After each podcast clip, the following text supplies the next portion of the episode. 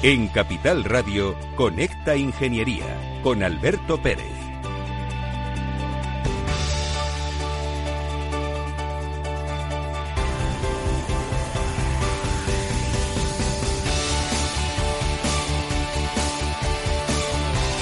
Buenos días España, buenos días ciudadanos.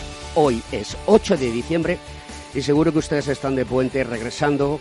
Espero que vaya salido todo bien, hayan disfrutado, el tiempo les haya respetado y hayan sido felices. Antonio Sousa. ¿No te oigo? ¿Cómo ver, estamos? ahora sí, ahora sí. ¿Qué tal? Buenos días a todos, ¿cómo estamos? Bien, oye, te voy a hacer una pregunta. Tú que eres un tío muy inteligente, estudiado y versado, ¿qué es un qué es la eh, No te, no te he oído, ¿qué es? Ah, la zarbomba. Joder, macho, me has dejado helado, tío. ¿Qué es? Es que vengo, no lo sé, no lo sé, vengo de diciembre y vengo... ¿No, no sabes lo que es la zarbomba? Que va, que va, que ¿No va. la has tocado nunca? Ni la zarzaparrilla. ¿Tampoco? Que va, que va, lo he oído, pero no, no, no, nunca, nunca. Pero cuéntale a los oyentes qué es, que tú sí lo sabes, no me seas bobo. La buena zamomba.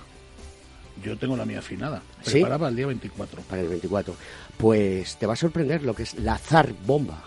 Vas a flipar. Vale, vale, porque vale, además de todo, hoy tenemos un invitado especial. ¿Estás ahí, Miguel Marqués? Sí, hola Alberto. ¿Cómo estás, querido amigo? Muy bien. Eh, Miguel Marqués ha escrito un libro, eh, si no recuerdo mal, en el año 2019, que se llama De Demócrito a las estrellas. El viaje al centro del átomo. Cuéntale a Antonio Sousa qué es la zar- zarbomba.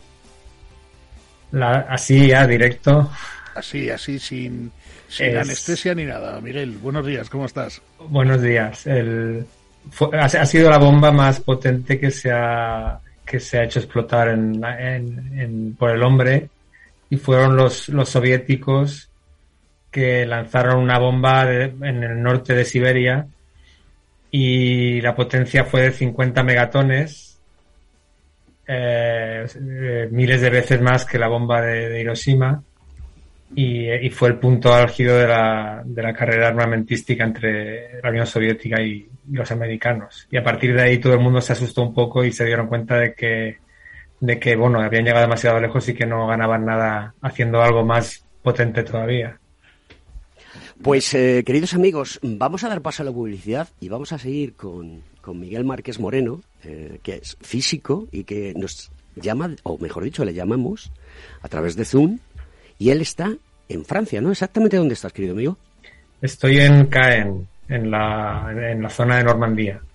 Eh, o sea que todo esto de la Segunda Guerra Mundial son cosas que, que te molan y que te llevan de un lado a otro. Y Sí, fíjate sí, la tú, verdad es- y fíjate tú dónde has ido a caer. Al final todo se, todo se junta. Pues querido amigo, es verdad, en la vida todo se junta. Después de la publi, continuamos contigo, Miguel.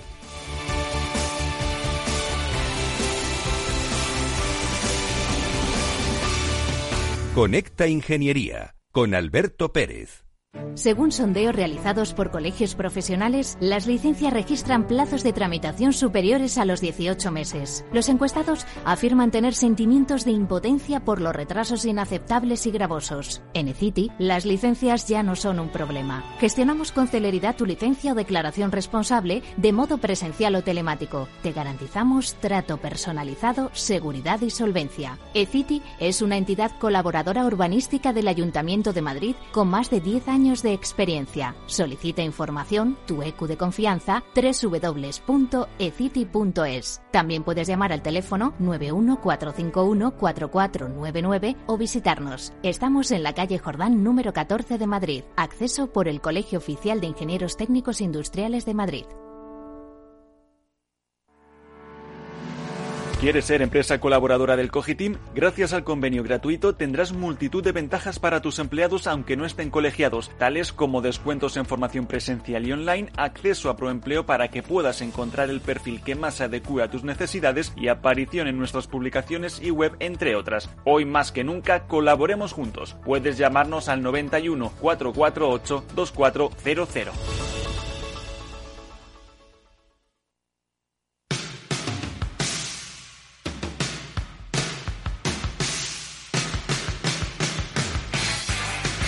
Estás escuchando Conecta Ingeniería. Bueno, pues vamos allá. con esta canción de Pretenders que arranca nuestro programa. Eh, querido amigo Miguel, mm, vamos a empezar por el final de tu libro sin desvelar todo lo que hay en él, que es muy interesante. Pero mi pregunta no puede ser de otra manera, porque esto es Conecta Ingeniería, un programa del Cogitín en Capital Radio y que lo que habla es de ingeniería. Tratamos de mandar a la gente el mensaje de que la ingeniería mueve el mundo. Y esto ocurrió con el descubrimiento del átomo. Pero vamos a, empezar por el final. Eh, ¿Qué es el ITER? ITER, el, bueno, la, la, bomba esta de la que hemos empezado hablando era una bomba de fusión y la energía de fusión, o sea, las centrales nucleares que hay un poco por todas partes ahora son centrales de fisión, funcionan rompiendo átomos, eh, rompiendo núcleos eh, muy grandes, pero la, energía que se produce en el Sol es el proceso contrario. Se consigue uniendo átomos o núcleos muy pequeños y por eso se llama fusión.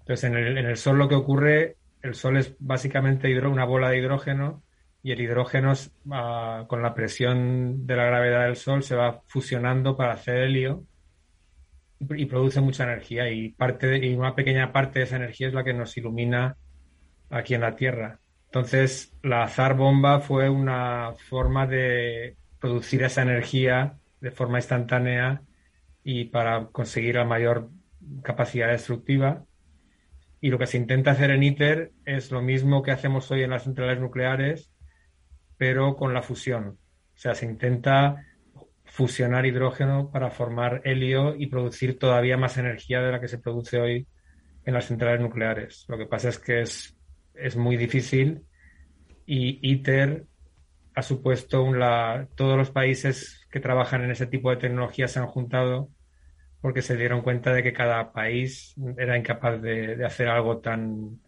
tan avanzado y, nada, es un proyecto a muy largo plazo. Se habla del 2040, 2050 y está en el sur de Francia.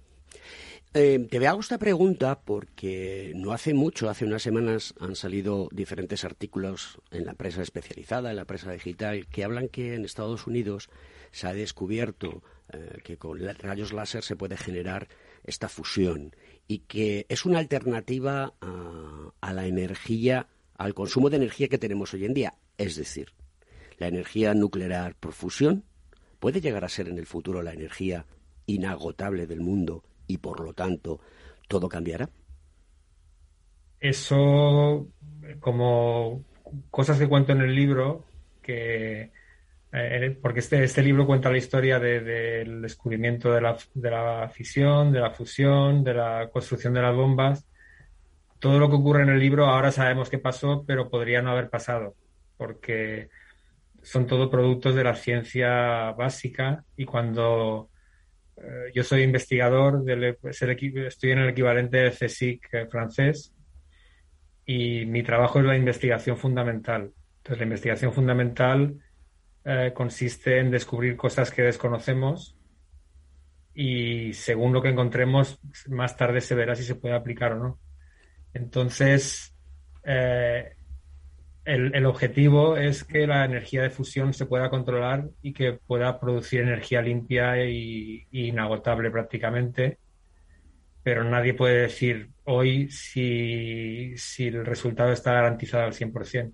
Pero claro, si no lo intentamos nunca lo sabremos.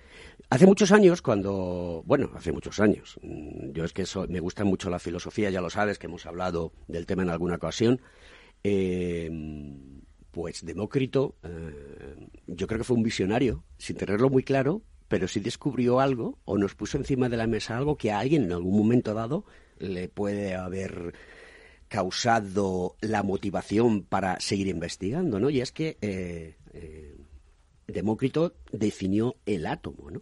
Como aquello que era como muy divisible, indivisible. Indivisible. O sea, él eh, es, un ejemplo de alguien que se imaginó las cosas aún sabiendo que no las podría. En aquella época no tenía herramientas para sondear la materia a una escala tan pequeña, pero eso no le, no le impedía imaginársela. Entonces él se imaginó que cortando la materia cada vez por la mitad, cogíamos un trocito pequeño, lo partíamos por la mitad, por la mitad, por la mitad, se imaginó que no tenía sentido que eso durase de forma, de forma indefinida. Y se imaginó que en algún momento llegaríamos al, al, elemento que ya no se podría dividir. Y en griego indivisible se dice átomo. Y entonces él dijo que en el fondo, aunque no los viésemos, toda la materia estaría formada por esos átomos fue un visionario de su época, porque además de todo, el, el, el título está muy bien. Eh, estoy haciendo un análisis de él, ¿no? De Demócrito a las estrellas. Cuando hemos hablado de ITER, estamos hablando de la creación de pequeñas estrellas a lo largo de toda la corteza terrestre para generar energía. Y ahí es donde tú haces esa maravillosa eh, descripción de todo el proceso. Bien, eh, otra de las preguntas que quiero hacerte es la siguiente. Mm, el primer tercio del siglo XX y el segundo tercio del siglo XX eh, fueron muy, muy convulsos. Hay que verlo con perspectiva histórica, ¿no? Y además todo el contexto histórico marca muchas cosas, ¿no? Mm, pero yo hay una cosa que, que, me llama muchísimo la atención en tu libro, ¿no?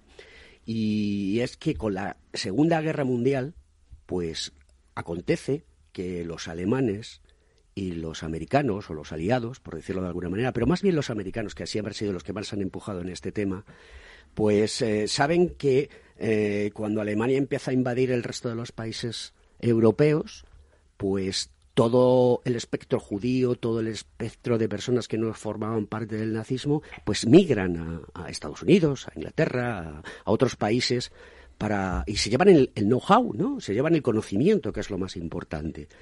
¿Tú crees que, y aparte en tu libro lo explicas sucintamente, y hay una serie que, que está muy bien, que Antonio Sosa y yo hemos visto, ¿cómo se llama la serie?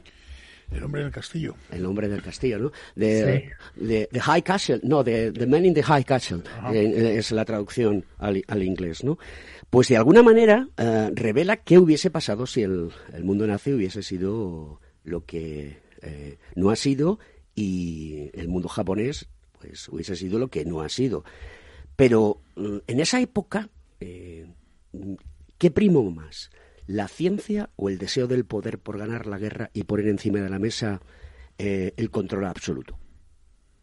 Eh, la verdad bueno, si yo me metí en estos temas es porque yo de, muy de joven tenía una pasión por la Segunda Guerra Mundial, por la historia de la Segunda Guerra Mundial, y mira por dónde he acabado en Caen, aquí al lado de las de los búnkeres de, las playas, pero entonces la historia es fascinante porque se, cruzan dos cosas que, como tú dices, no tienen nada que ver. Por un lado está la, ciencia que va progresando y por otro lado está la política y las relaciones entre países que se va deteriorando. Y se cruza todo en un punto en el que la guerra empieza, por un lado, y la ciencia está llegando, está descubriendo algo que es potencialmente muy poderoso.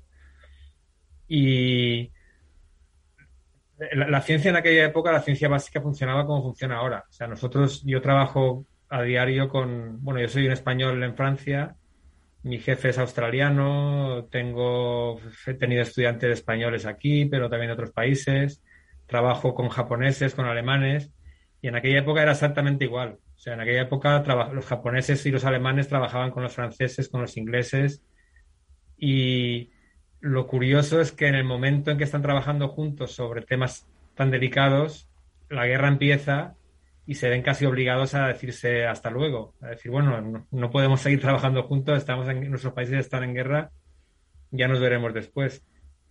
Lo que la, particularidad es que lo que están en lo que están trabajando es potencialmente tan poderoso que de repente la, la historia se acelera. Y entonces cada país por su lado, o sea, Alemania por su lado eh, Inglaterra por el suyo, van a empezar, eh, y la Unión Soviética por el suyo, van a empezar a, a ver qué se puede sacar de esa, de esa fisión que se acaba de descubrir. O sea, se, sabe que a nivel del átomo se libera muchísima energía, pero nadie sabe cómo hacer liberar esa energía a nivel, a, escala macroscópica. Y lo, y lo, más curioso de todo, porque la gente se queda con la idea de los americanos, es que los americanos en un principio no hacen absolutamente nada. Efectivamente. Porque, son los únicos que no están en guerra. O sea, Estados Unidos hasta diciembre del 41 no entra en la guerra mundial. Entonces, los, los dos primeros años de la guerra están por un lado los ingleses y, algunos franceses, por otro lado los alemanes y por otro lado los soviéticos, y son ellos los que están avanzando el programa nuclear.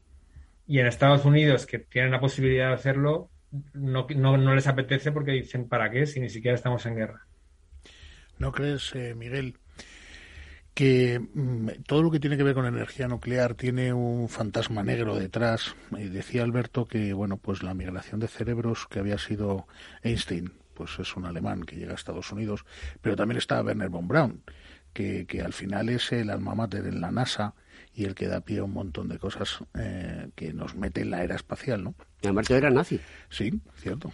Sí, sí. Eh, la, verdad es que, eh, como también creo que habéis empezado a decir, cuando Hitler echa a los judíos,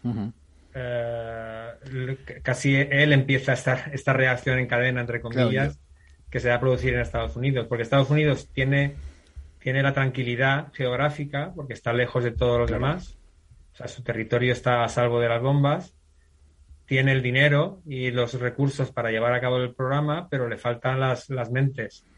Y con la política antijudía lo que va a conseguir Alemania es que en los años 30 y sobre todo ya a finales de los 30 muchos judíos se vayan primero a Dinamarca, a, Francia, a, Inglaterra, pero ante el miedo de estar demasiado cerca todavía de Alemania se acaban yendo a Estados Unidos. Y ahí se juntan todos los ingredientes las mentes, el dinero, la, posibilidad. Y por eso al final el proyecto Manhattan va, va a, terminar funcionando en, Estados Unidos. Yo creo que al final la sociedad un poco rechaza, pues decía Alberto, ¿no? La, eh, si esto ha, venido dado por, por eh, el ánimo investigador y por la ciencia o por el ánimo de conquista y de supremacía en la guerra, ¿no? Y yo creo que la sociedad, que al final es la que le ponemos las etiquetas a las cosas, a la energía nuclear la relacionamos directamente con lo bélico y con los desastres medioambientales y demás. Y creo que viene mucho de eso, ¿no? Porque es una energía que nace precisamente asociada a conflictos bélicos. Entonces, bueno, eh, siempre estamos hablando de que es una energía limpia, de que es una energía que tiene que tener un control, evidentemente, y tiene que tener un seguimiento, pero hay un problema. Yo creo que la sociedad además demanda un producto energético que sea inmediato. O sea, ahora mismo tenemos un problema con la electricidad, con las energías, las fuentes de energía basadas en el gas, y resulta que, bueno, pues eh, claro, eh, poner en marcha centrales nucleares, por ejemplo, en España es un procedimiento, no en España, en cualquier país, que eh, no es decir, invierto, construyo las centrales y mañana estoy produciendo. Tiene que pasar una serie de años y luego además tienes que solventar un montón de problemas sociales porque la gente no acepta la energía nuclear como algo válido. Yo imagino que si el proyecto ITER, la fusión, eh, se termina demostrando, con suerte a ver si es antes del 2040, eh, no tendremos por qué sufrir esa conmoción social, porque mm, mi pregunta va encaminada, ¿de qué nos vale a los españoles no tener centrales nucleares si Francia nos llena los Pirineos de ellas?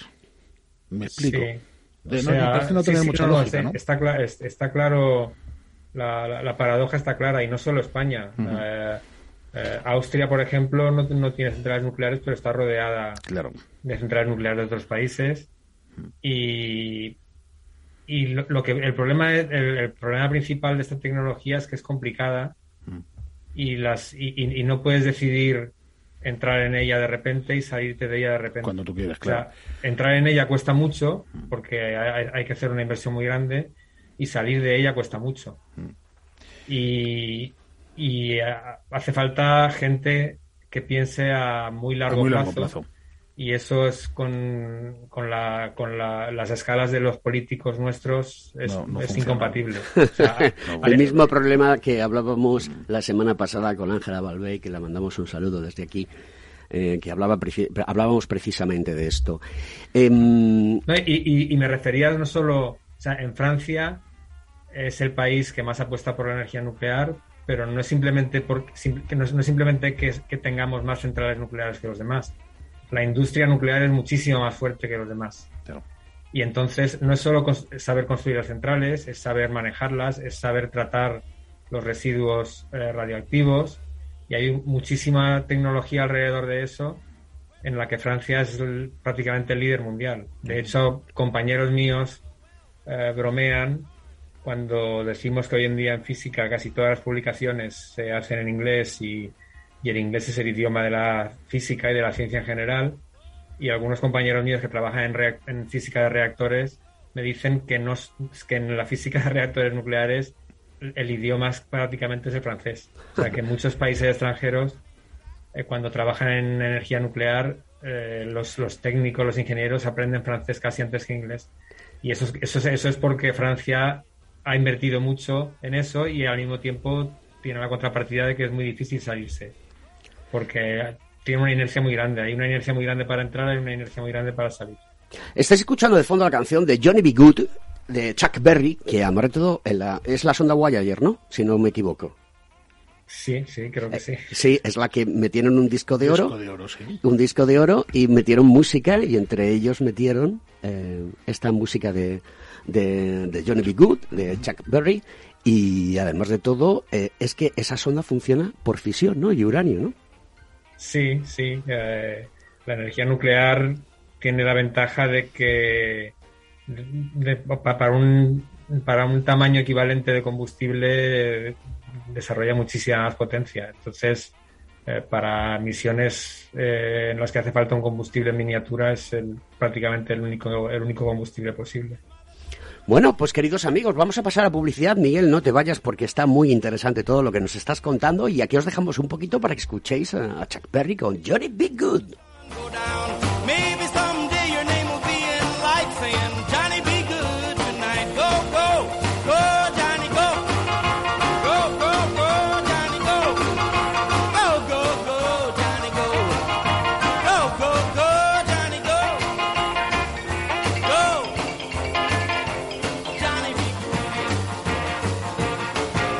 Escuchas Conecta Ingeniería con Alberto Pérez.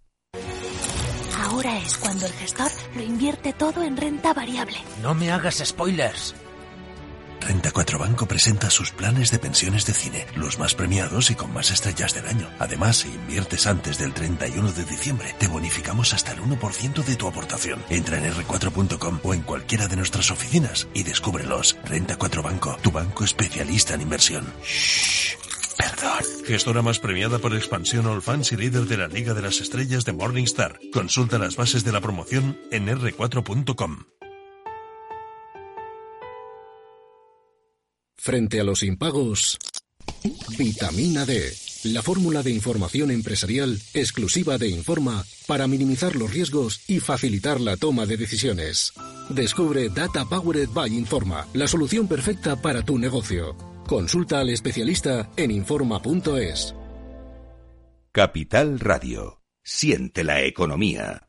Según sondeos realizados por colegios profesionales, las licencias registran plazos de tramitación superiores a los 18 meses. Los encuestados afirman tener sentimientos de impotencia por los retrasos inaceptables y gravosos. En eCity, las licencias ya no son un problema. Gestionamos con celeridad tu licencia o declaración responsable de modo presencial o telemático. Te garantizamos trato personalizado, seguridad y solvencia. eCity es una entidad colaboradora urbanística del Ayuntamiento de Madrid con más de 10 años de experiencia. Solicita información, tu EQ de confianza, www.ecity.es. También puedes llamar al teléfono 914514499 o visitarnos. Estamos en la calle Jordán número 14 de Madrid. Acceso por el Colegio Oficial de Ingenieros Técnicos Industriales de Madrid. Capital Radio Madrid 105.7 si quieres poder ir de compras a tus tiendas favoritas, quedar con amigos a cenar o a tomar algo y apurar si te apetece hasta el final de la noche, prudencia. Vacúnate, mantén la distancia y ponte la mascarilla en interiores y lugares concurridos. Comunidad de Madrid. Inversión inmobiliaria acompaña al mercado inmobiliario en este nuevo ciclo. Todos los jueves de 10.30 a 13 horas, el inversor encontrará las claves para realizar su mejor inversión. La mañana de los jueves en Capital Radio tomamos el pulso al sector inmobiliario. Noticias, análisis de mercado y debates donde los protagonistas del sector podrán contar en primera persona los retos a los que se enfrenta el ladrillo. Inversión inmobiliaria pone la voz al sector inmobiliario. Aquí, en Capital Radio.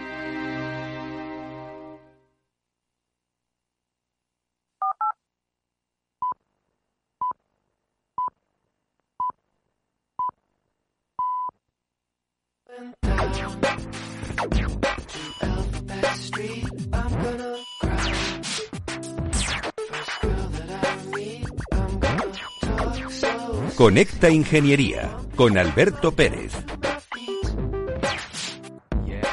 Bueno, pues Antonio Sousa, le hemos dado vacaciones a Rafa Cano y a Javier Font, que estarán disfrutando en el Caribe de unas buenas vacaciones. Sí, sí, ¿eh? Será en el Caribe. Pero a ti te he este hecho tiempo, venir a trabajar y encima no te pago. ¿Qué le vamos a hacer? Si es que te quiero. Gracias. ¿Qué le vamos a hacer? Pues vamos a seguir con, con Miguel Marqués Moreno, que, que es un crack, macho, sabe, sabe un montón. Eh, eh, luego le- al final le haré una pregunta un poco comprometida. Ya sabes que yo soy de los que hago preguntas comprometidas a nuestros... Tiras a la rodilla. a las torres para que no puedan andar, ¿no? Pero vamos a continuar con él. Miguel, eh, yo quería hacerte una pregunta.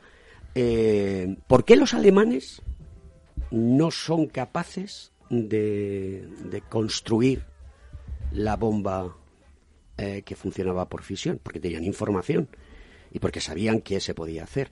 ¿Cuál es el motivo? Porque estaban muy centrados en, machacar al mundo con su eh, rodillo implacable y no pensaron que eso podría ser lo suficientemente potente como para acabar con todo. No, bueno, es, es como siempre, es un concurso de circunstancias eh, que podía haber terminado de cualquier otra forma, pero terminó como terminó. Entonces, la fisión se descubre en Alemania a, finales del 38, principios del 39, y a principio hay muchos científicos alemanes trabajando en ella, pero e- es sigue siendo ciencia básica. Entonces, se ha descubierto que el núcleo se puede partir y liberar energía de la escala, a escala microscópica. No está claro que se pueda hacer una bomba con eso. Entonces, la guerra empieza y en los dos lados unos cuantos físicos empiezan a decir, venga, vamos a ver si, qué habría que, que medir, qué habría que experimentar para saber si se puede hacer una bomba con esto. Y al principio están más o menos parejos los ingleses, los, los soviéticos y los alemanes. Y a partir de ahí se dejan, todos dejan de publicar en revistas internacionales, porque la, la- física funciona de forma abierta, trabajamos con gente de todos los, de todos los países y publicamos en, todos juntos en revistas accesibles. Pero a partir del 39 empie- de- todos se dan cuenta de que los demás dejan de publicar y entonces todos dejan de publicar y mantienen el programa en secreto. Y lo que va a ocurrir es que cuando empiezan a darse cuenta de que sí que se puede hacer la bomba, es ya a finales del 41, a fu- a mediados del 42, y a esas alturas Alemania ya está a las puertas de Moscú. Y es, es el momento de máxima expansión alemana. O sea, casi en el diciembre del 41 casi toman Moscú, pero no lo toman. Y a partir de la, la primavera del 42 se ponen a la, defensiva y como se han extendido tanto tienen que defender un frente amplísimo.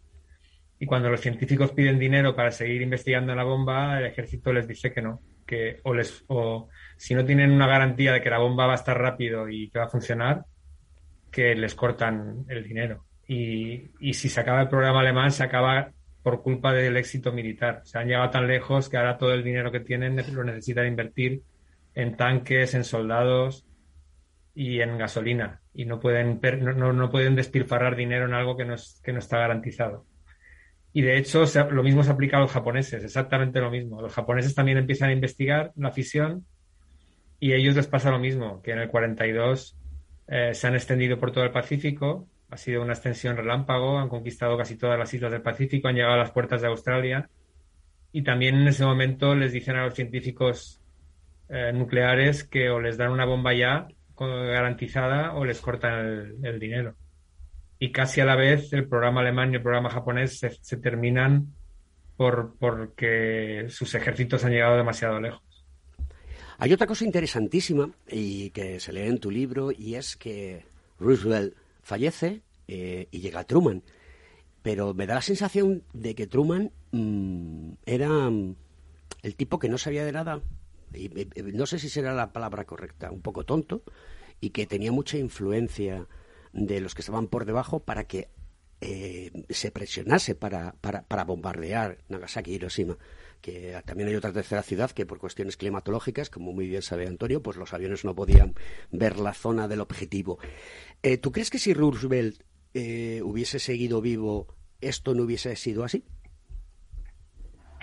Es posible, o sea, hay, hay muchísimos puntos de la historia, por eso cuando digo cúmulo de circunstancias es, se podían, si, si, habéis visto la serie esta del hombre del castillo, hay, hay, hay, muchos puntos, hay muchos cruces en la historia que si hubiese tomado el otro, el otro desvío, el, punto, el, destino habría sido completamente distinto y este es uno de ellos. Entonces, el problema cuando dices que Truman no sabía nada o no es que, es que nadie sabía nada.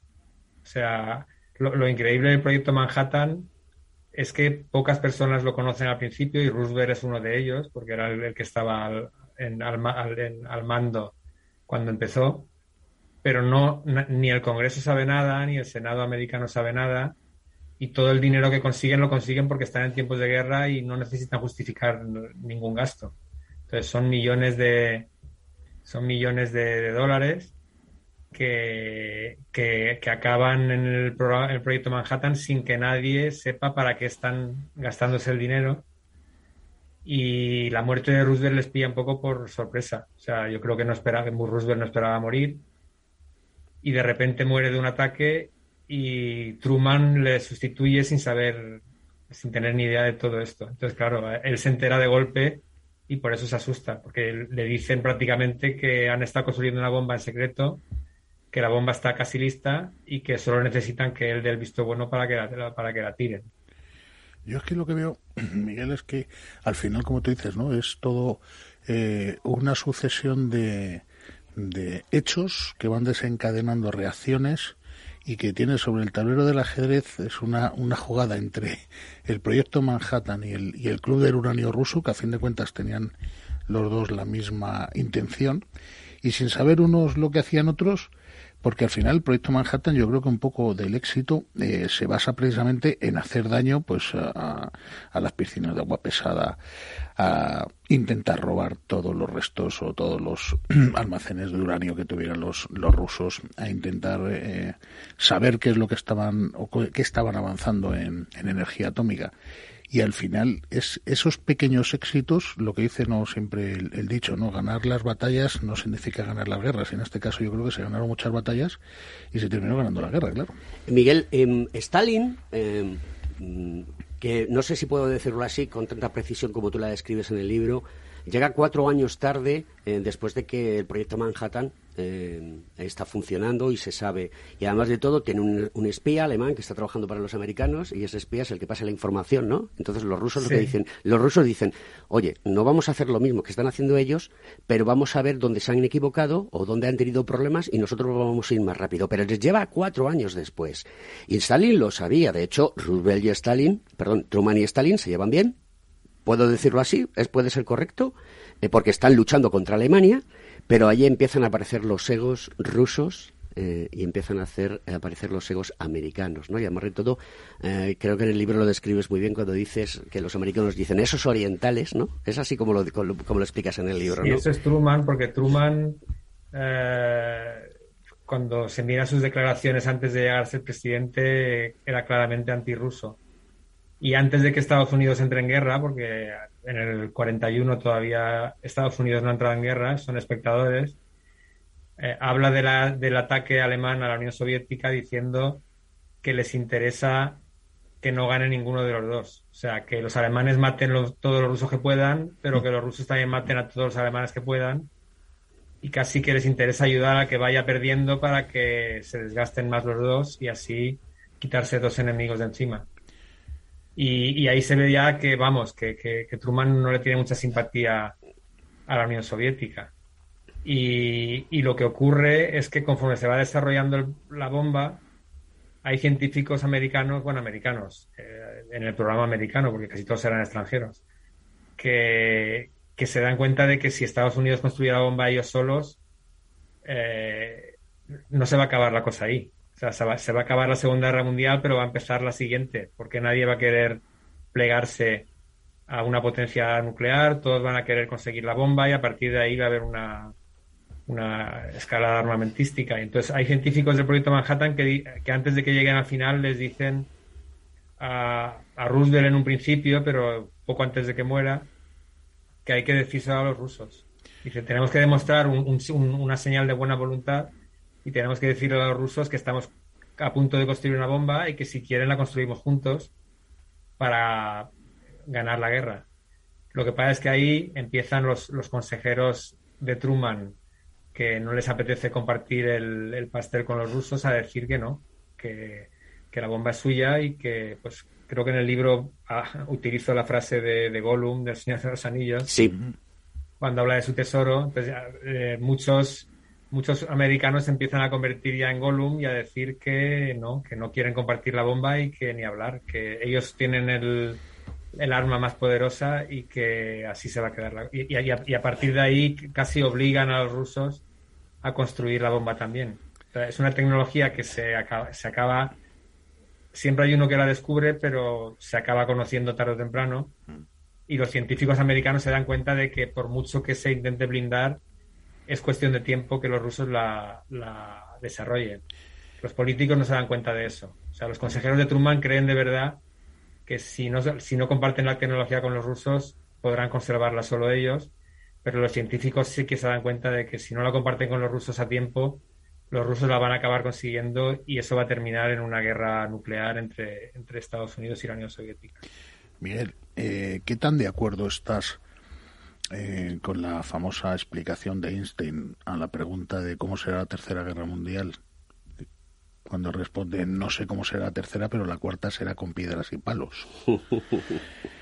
¿Qué tan de acuerdo estás con esa afirmación? Tú que trabajas muy directamente con el tema atómico y nuclear. ¿Es para tenerle miedo?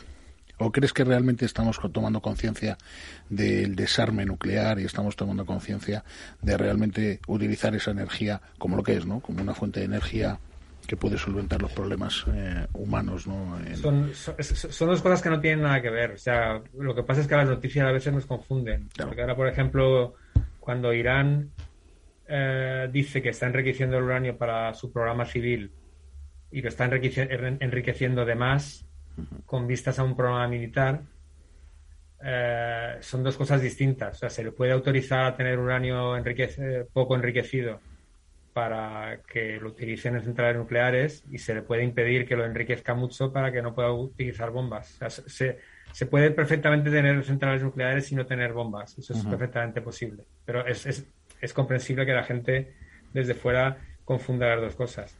Pero lo que sí que es verdad es que es, en el último capítulo del libro, que hablo de la, lo que pasa entre la Segunda Guerra Mundial y, y la actualidad, ha habido muchos muchos instantes en los que nos hemos escapado de milagro.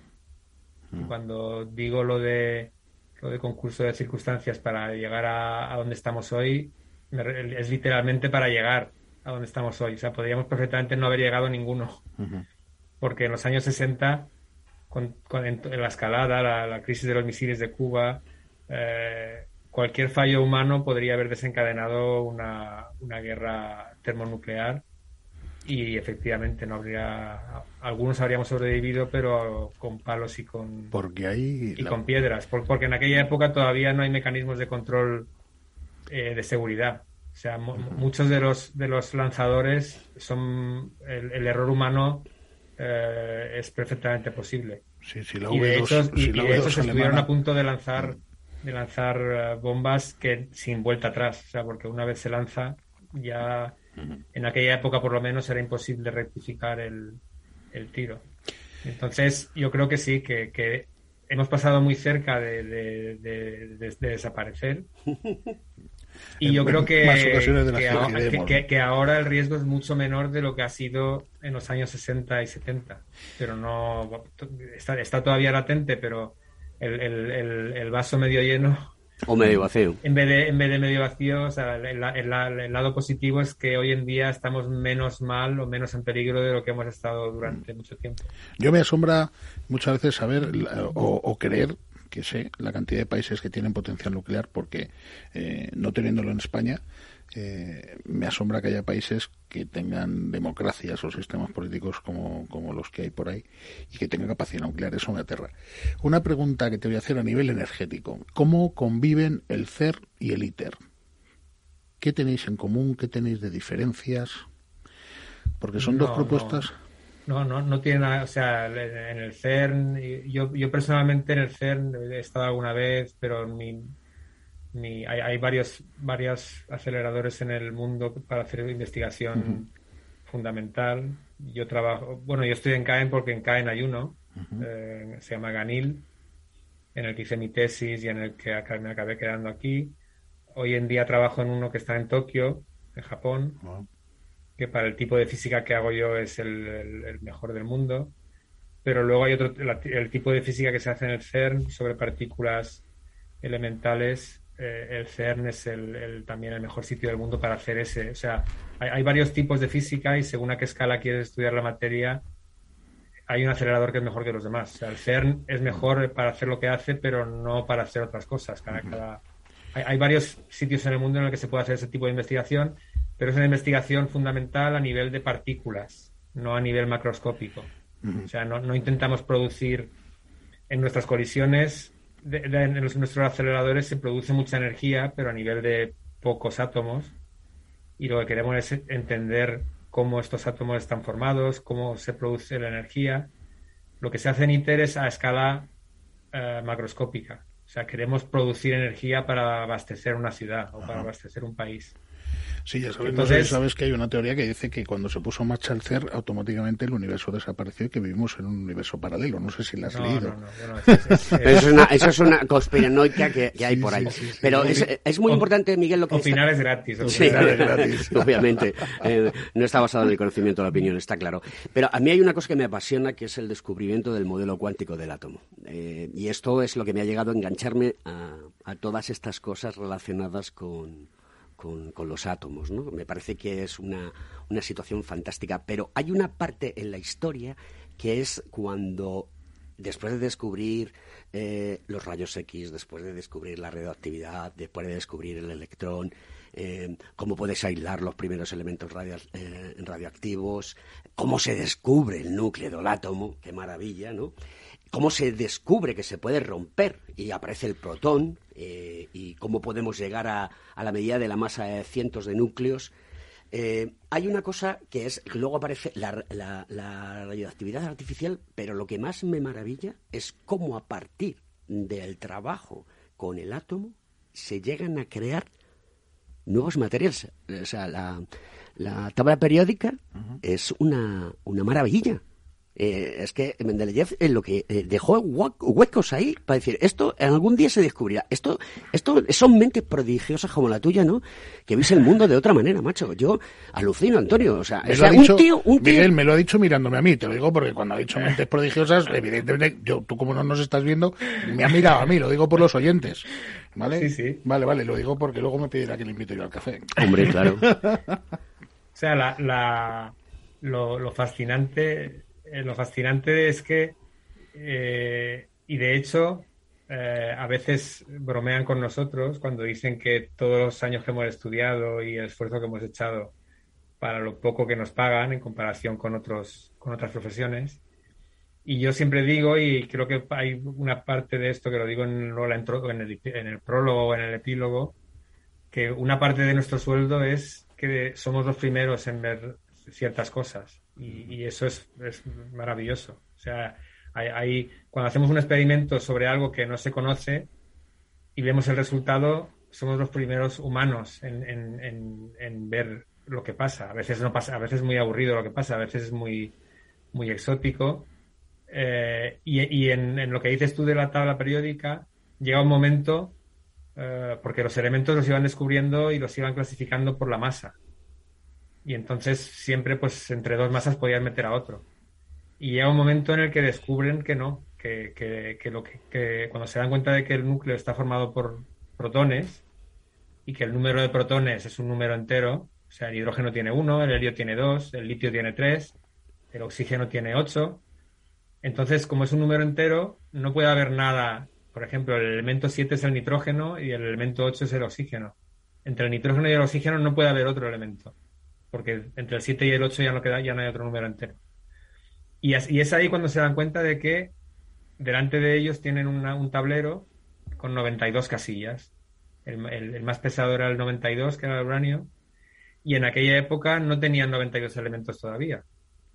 Y entonces, a, la vez de, descubrir que hay 92 elementos en la, en la materia, eh, descubren cuántos faltan por descubrir, que eso fue también espectacular. O sea, en aquella época tenían ochenta y tantos, entonces dicen, pues ya sabemos cuántos nos faltan por descubrir y encima sabemos dónde van a caer en la tabla periódica porque es el hueco que falta.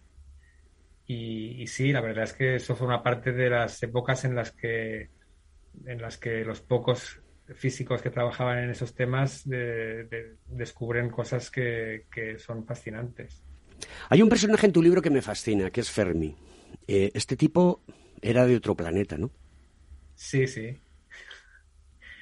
Y además era, era un cachondo, o sea que era muy, era muy inteligente, era muy buen físico y, y era eh, también aprovecho para contar algunas bromas que gastó durante el proyecto Manhattan, y incluido cuando hicieron la primera prueba en, en Álamo Gordo, en, el ensayo Trinity, eh, en el que eh, em, em, empezó una apuesta diciendo que iban a destruir la Tierra.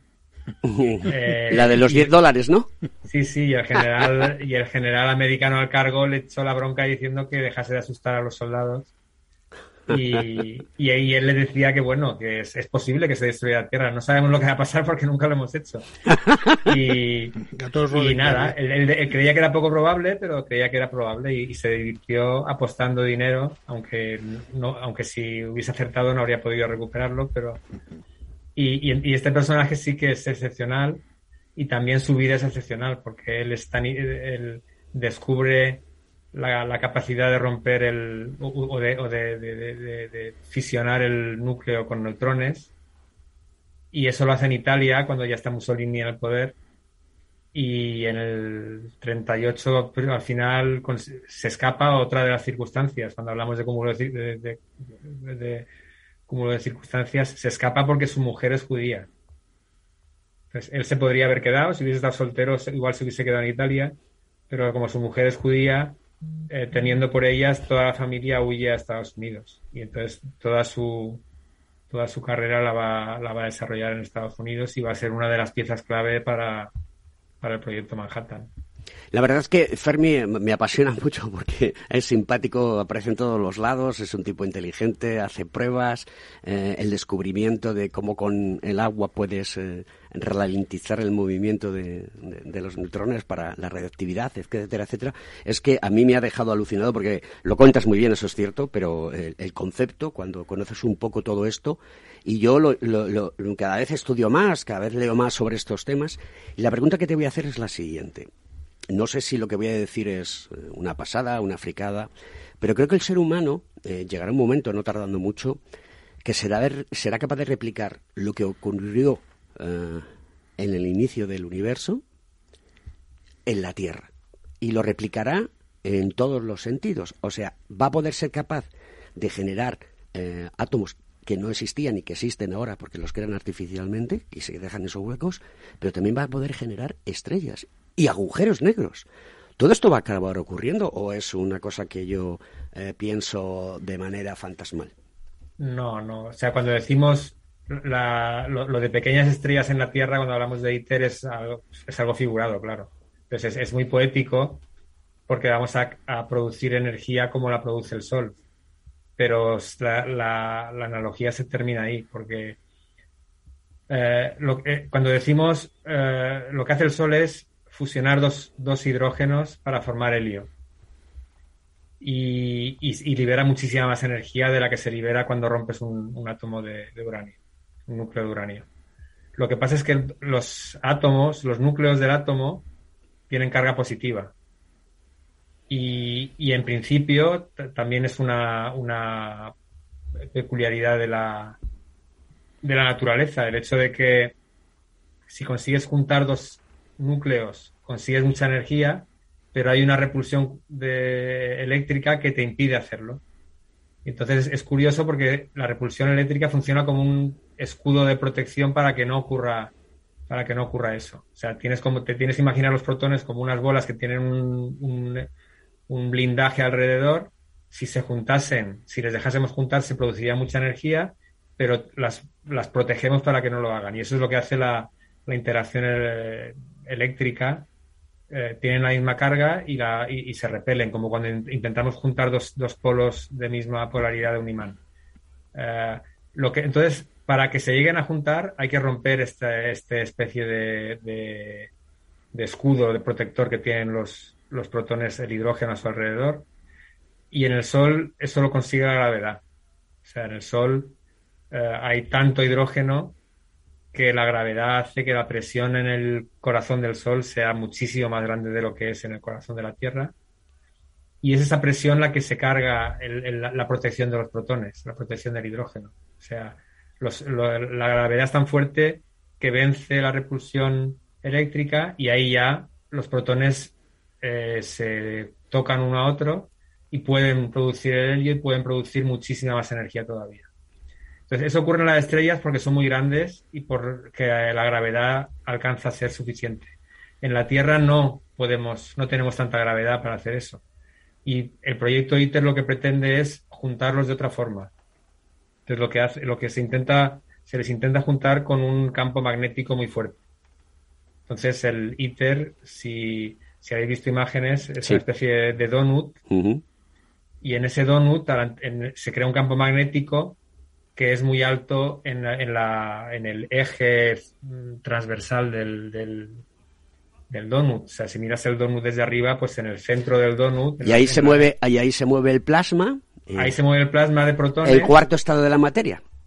Y que en principio se debería se, se, repelen porque tienen la misma carga, pero el campo, el campo magnético se consigue un campo tan fuerte que se acaban eh, acaba, ayudando a los protones a vencer esta especie de protección eléctrica que tienen y se juntan y producen helio y producen un montón de energía.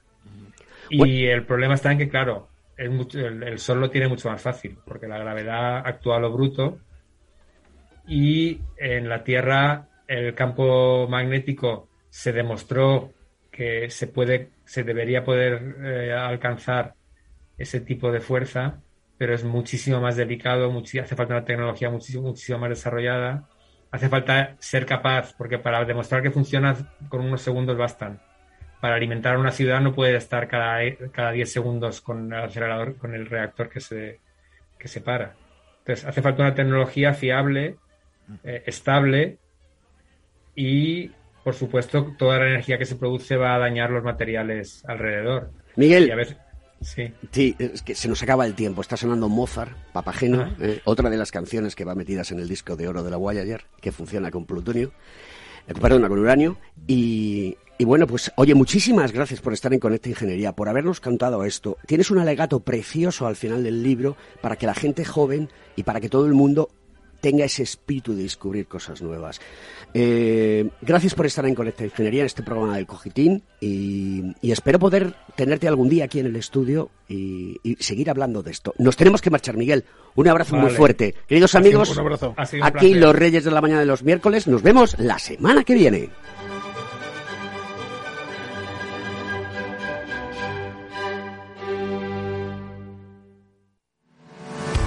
¿Estás colegiado en el Cogitim? ¿Piensas que por Novisar no necesitas la colegiación? El colegio es tu mejor aliado. Siempre estará en tu desarrollo profesional, ofreciéndote servicios como asesoramiento técnico, legal, laboral y fiscal, además de numerosas herramientas competitivas como formación presencial y online, acreditación de PC ingenieros, software técnico, networking y otras muchas. Porque creemos que trabajando juntos podemos construir una sociedad mejor. Colégiate. Más información en www.cogitim.es.